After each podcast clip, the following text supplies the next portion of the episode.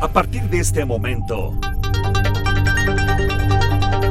abrimos el tiempo y el espacio para conectar con lo más relevante del mundo musical.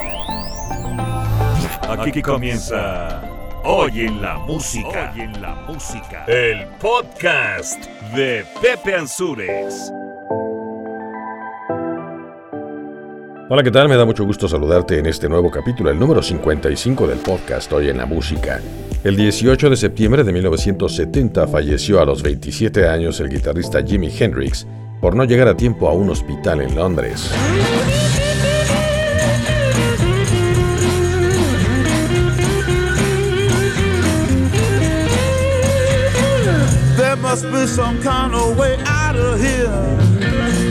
Say the joker to the thief. There's too much confusion. I can't get no relief. En 1979, el grupo musical The Eagles estrenaron su canción titulada Heartache Tonight.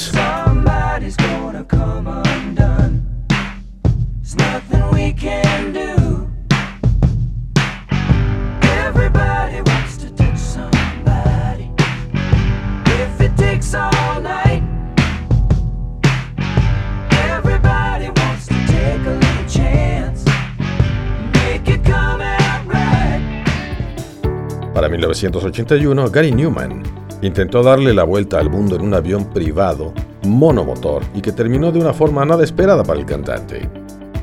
El 18 de septiembre de 1983, el grupo Kiss se presentó en público por primera vez en su historia sin su característico maquillaje. Entérate de la historia.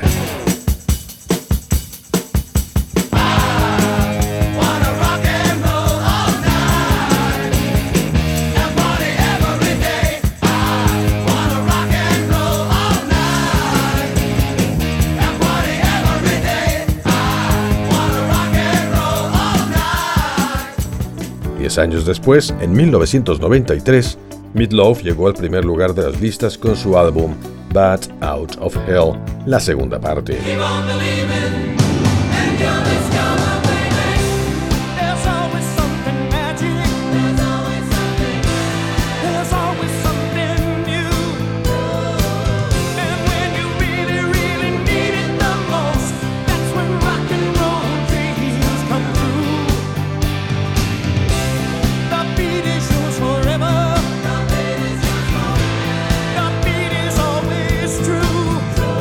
El 18 de septiembre del 2013 falleció el cantante mexicano Johnny Laboriel.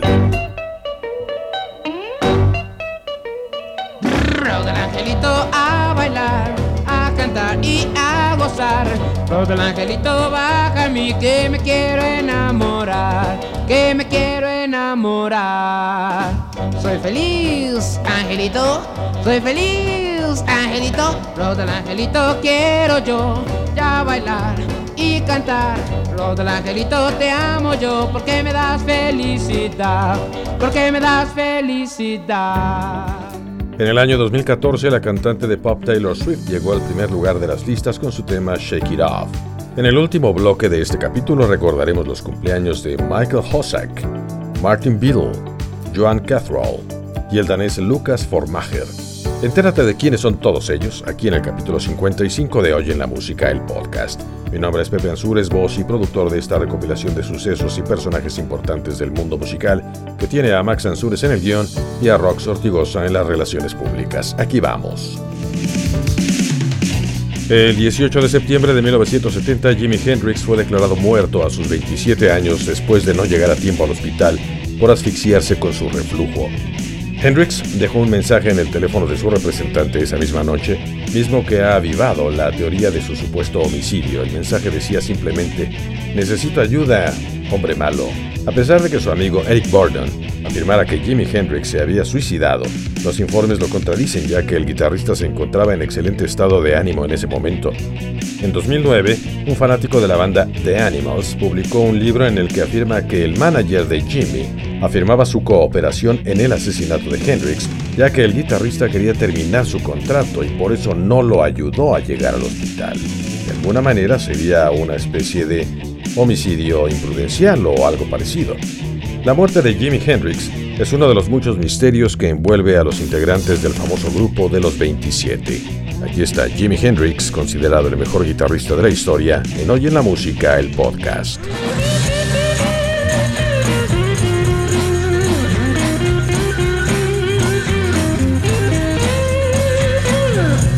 Must be some kind of way out of here. Say the joker to the thief. There's too much confusion.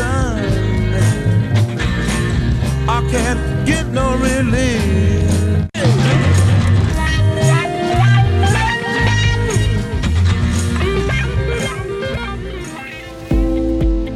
En 1979, los Eagles lanzaron el tema Heartache Tonight, extraído de su álbum titulado The Long Run. La canción se originó en una sesión de improvisaciones entre Glenn Fry y J.D. Arthur, que visitaba la casa de Fry en Los Ángeles cada que estaba en la ciudad.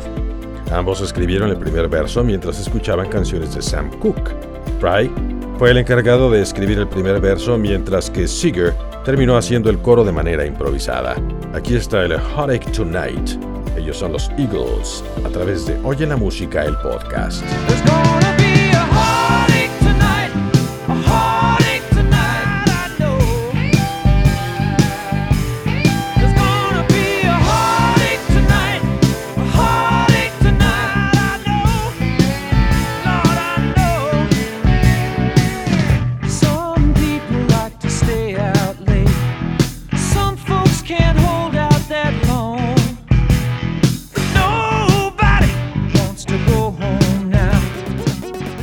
18 de septiembre de 1981, Gary Newman, tecladista, intentó darle la vuelta al mundo despegando en un avión Cessna, o más bien una avioneta, es un monomotor. Su intento terminó en un completo fracaso después de que la policía de la India lo forzara a aterrizar para luego llevarlo a proceso. Esto es algo de lo que Gary Newman hizo a nivel musical. Su éxito de 1979 titulado Cars, aquí en Hoy en la Música, el podcast.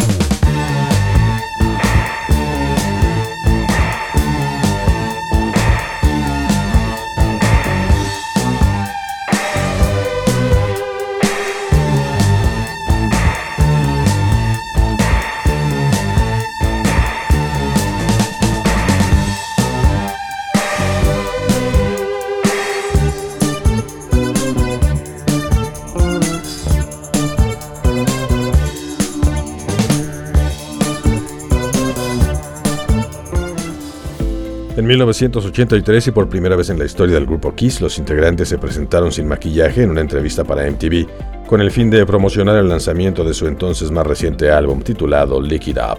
Esto también marca el inicio de Vinnie Vincent como guitarrista principal tras la salida de Ace Frehley el año anterior en 1982.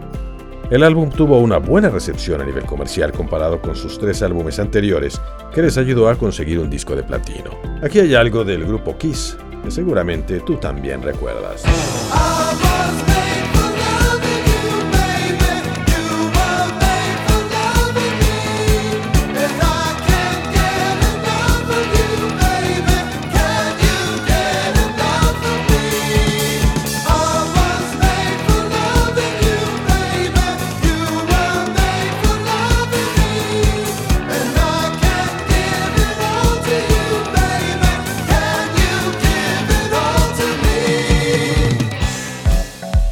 En cuanto a lo que se refiere a 1993, hablamos de Meatloaf, quien llegó por primera vez al lugar más alto de las listas con su álbum titulado Bat Out of Hell Does.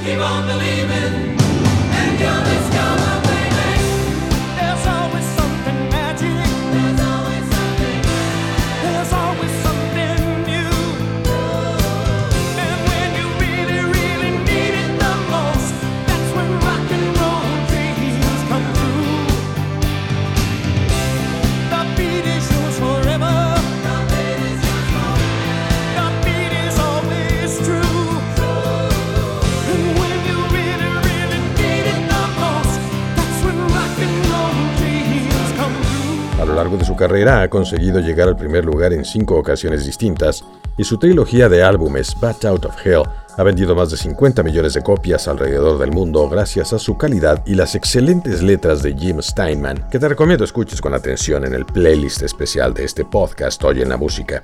Puedes encontrarlo con ese nombre en Spotify. Ahí puedes oírlas completas. Buscas en la pestaña de playlist como Oye en la música y te aparece un playlist que tiene ya más de ciento y tantas canciones. Aquí está pues algo de aquel disco titulado Bat Out of Hell, es Meatloaf.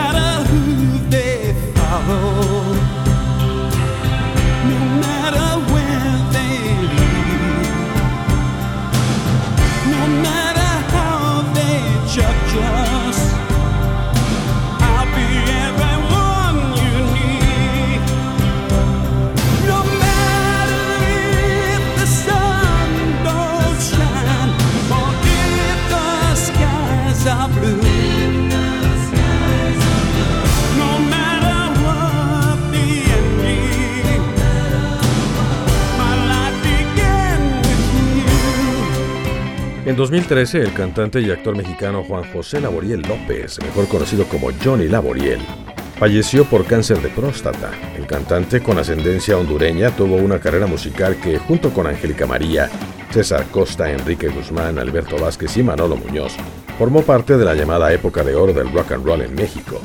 Johnny Laboriel formó parte del grupo de los Rebeldes del Rock, primer grupo de rock en español de la época y que logró un éxito rotundo en la década de los 60, que trascendió varias décadas después. Aquí está la hiedra venenosa. Él es Johnny Laboriel, al lado de su grupo. Pareces una rosa bonita y olorosa que atraes a los hombres con tu gracia y fina frivolidad. Pero nadie sabe, nadie.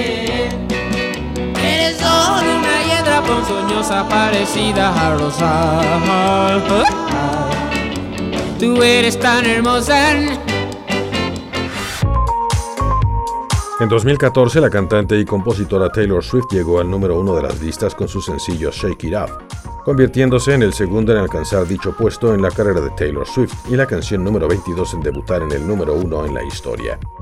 Taylor vendió más discos en su primera semana que cualquier otro álbum publicado en los últimos años, con más de 1.280.000 copias, convirtiéndola en la primera y única artista en tener tres álbumes con ventas superiores al millón de copias en una semana. Aquí está Shake It Off. Es Taylor Swift en Hoy en la Música, el podcast.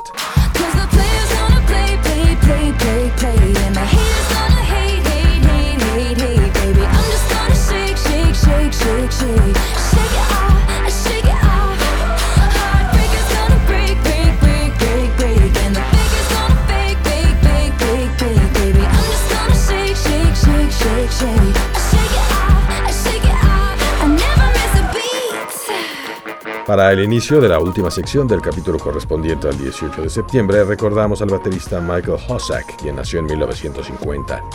Conocido por ser miembro de la banda de los Doobie Brothers entre 71 y 73, tocó en varios de los éxitos más conocidos de la banda, incluyendo Listen to the Music y China Groove.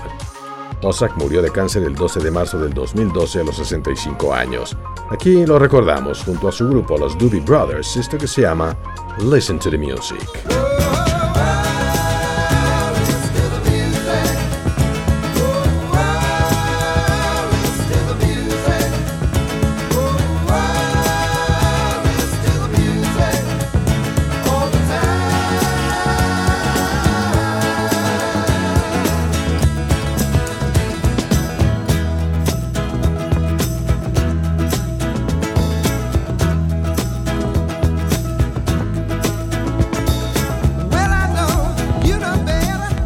El 18 de septiembre de 1961 nació el baterista Martin Bledel, miembro original de la banda de rock inglesa Cutting Crew, que marcó tendencia con su sencillo de número uno titulado I Just Died in Your Arms Tonight.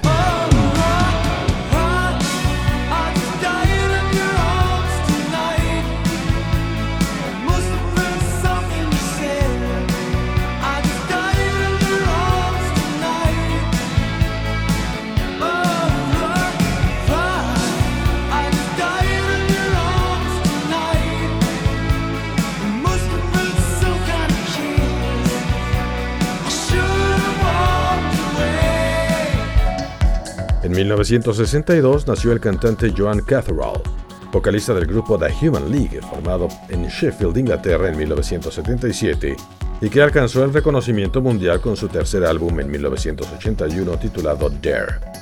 El álbum contenía cuatro sencillos que alcanzaron el éxito mundial, incluido el número uno de las listas de aquel año del 81 llamado Don't You Want Me.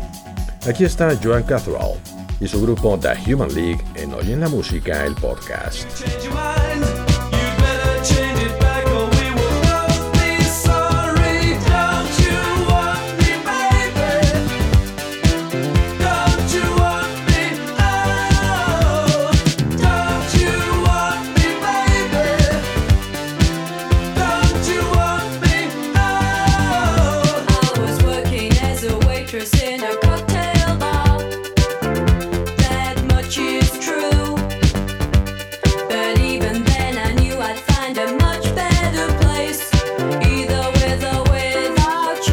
Terminar, viajaremos hasta 1988 y así recordar el nacimiento del cantante danés Lucas Forkmacher, vocalista y compositor principal de la banda Lucas Graham.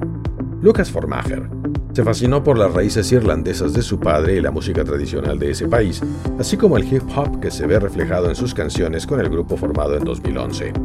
Su concepto musical ganó reconocimiento al ser compartido en Facebook acumulando miles de reproducciones, ocasionando que la banda firmara un contrato con Copenhagen Records o los Discos Copenhague a finales del 2011. Escuchamos a Lucas Graham en uno de sus éxitos titulado Love Someone, aquí en Hoy en la Música, el podcast.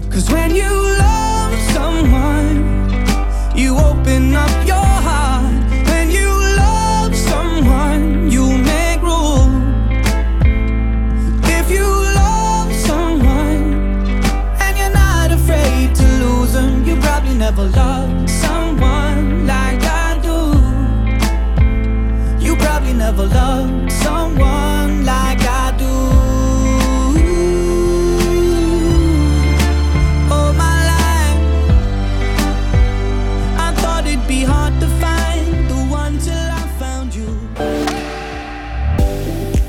Con esto llegamos al final de este 55 capítulo del podcast Hoy en la Música, en donde conviven los más destacados exponentes de esta arte de los más importantes géneros. El correo electrónico de contacto es ansuresproducciones.gmail.com en el que puedes enviar tus comentarios y recomendaciones y si lo necesitas, solicitar asesoría y también producción para tu podcast propio. Es un mundo fascinante de verdad, te va a encantar.